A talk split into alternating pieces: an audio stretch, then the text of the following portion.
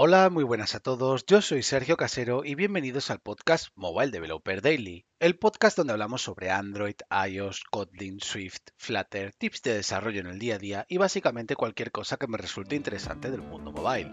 Hoy es jueves 17 de noviembre de 2022 y vamos a hablar de refactors en iOS y luego después en Android.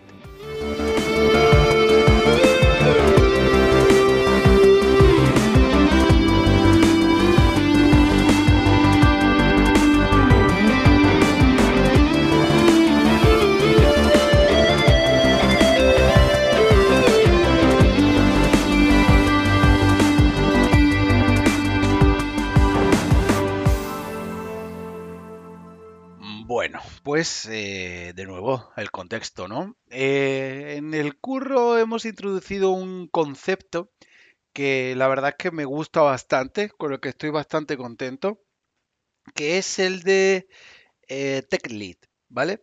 Un Tech Lead dentro de un equipo es un referente técnico, puramente técnico. no tiene por qué hacer nada eh, de gestión, por así decirlo, ¿vale?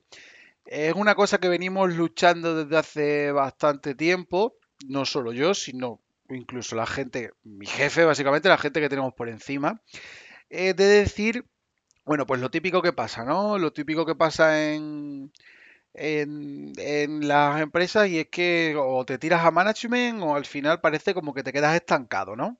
Bueno, pues para que eso no pase, ya os digo, eh, tenemos ese perfil. Bueno, pues yo soy uno de ellos, de esos eh, tech leads del equipo, que bueno, en mi caso también soy el team lead, pero bueno, no estoy indiferente, ¿no?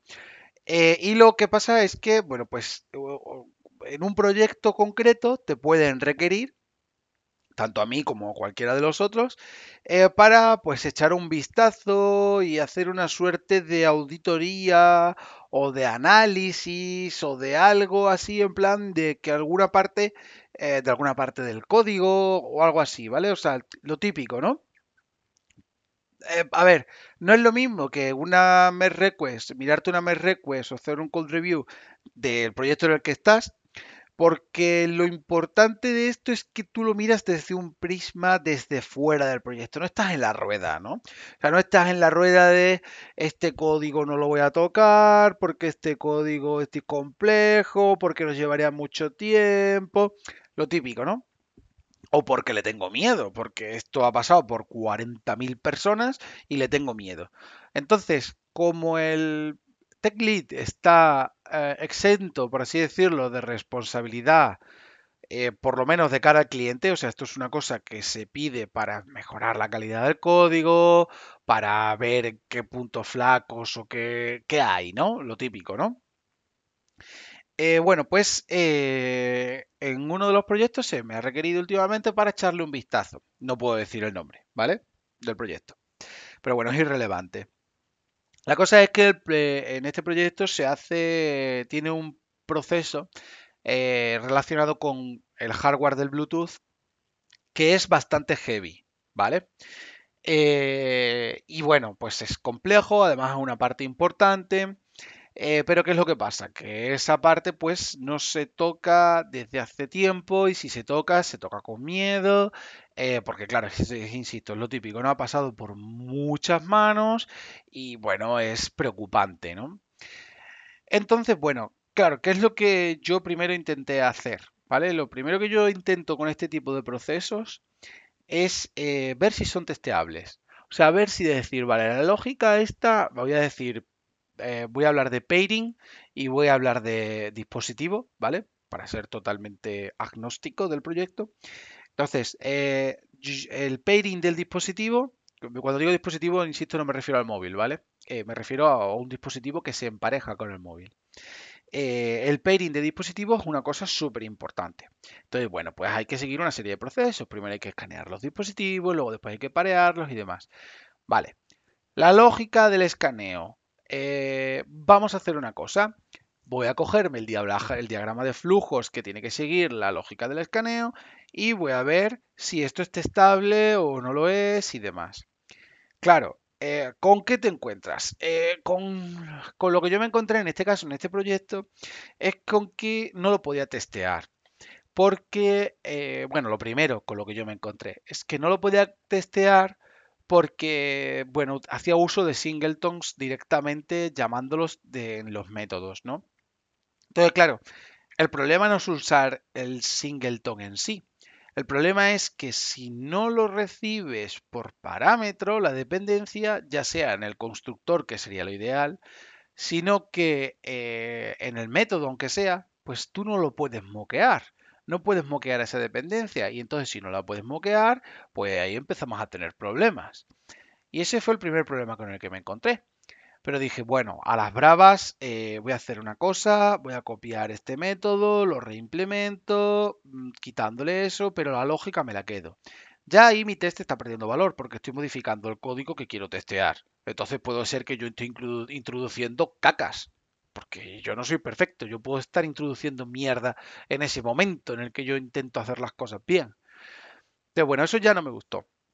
Eh, lo segundo que pasó eh, es que eh, no había instancias de esos métodos. Y me voy a explicar. En iOS, tú puedes crearte un protocolo y luego después puedes hacer una extensión de ese protocolo, que un protocolo es como una interfaz, y puedes hacer una extensión de ese protocolo que sería como si haces Android como una función de extensión.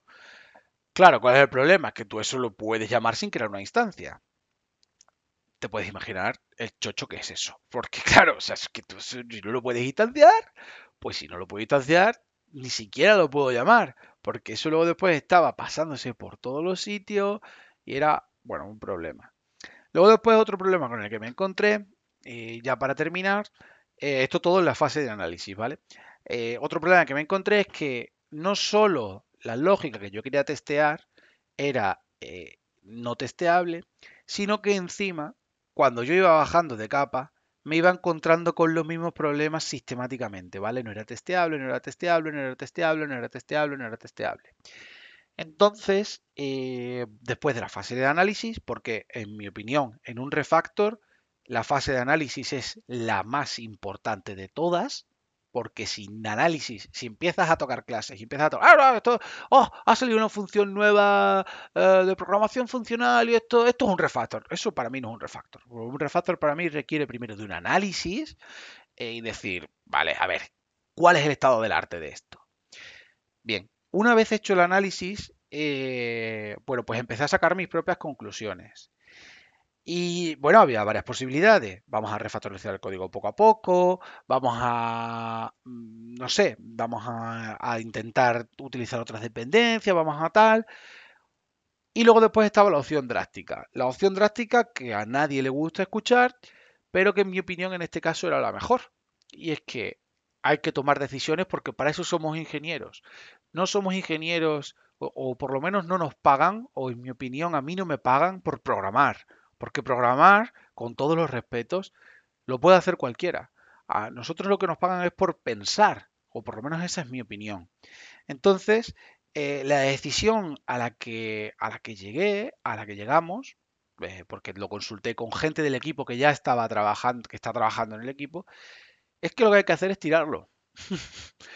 hay que tirarlo, porque eh, en este caso el proceso es tan importante para el core de la aplicación, el emparejamiento de dispositivos y demás, eh, que hay que tirarlo. Le guste o no le guste al cliente, eso hay que vendérselo de lo como sea, porque, y de hecho el cliente, por suerte, lo ha entendido, que es lo guay, es decir, es que es un proceso muy crítico. Hay que tirarlo. Y yo he propuesto que, en este caso, como no hay lógica, no hay pantallas ni hay nada, eh, he propuesto que lo hagamos con TDD.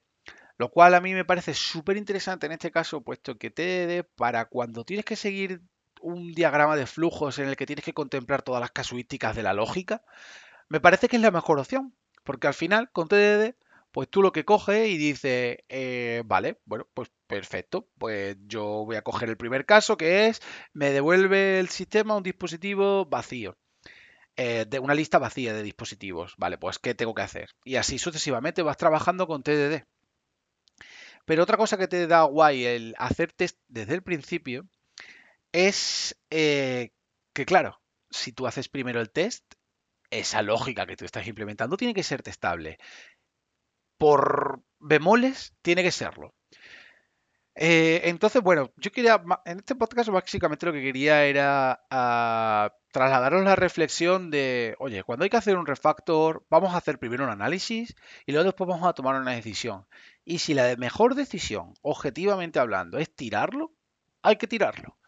Pero también os digo, si la mejor mm, posibilidad, por así decirlo, o la mejor opción es no tirarlo, eh, pues no habrá que tirarlo. Parece de perogrullo, pero yo creo que es importante y que se entiende el mensaje que quiero transmitir.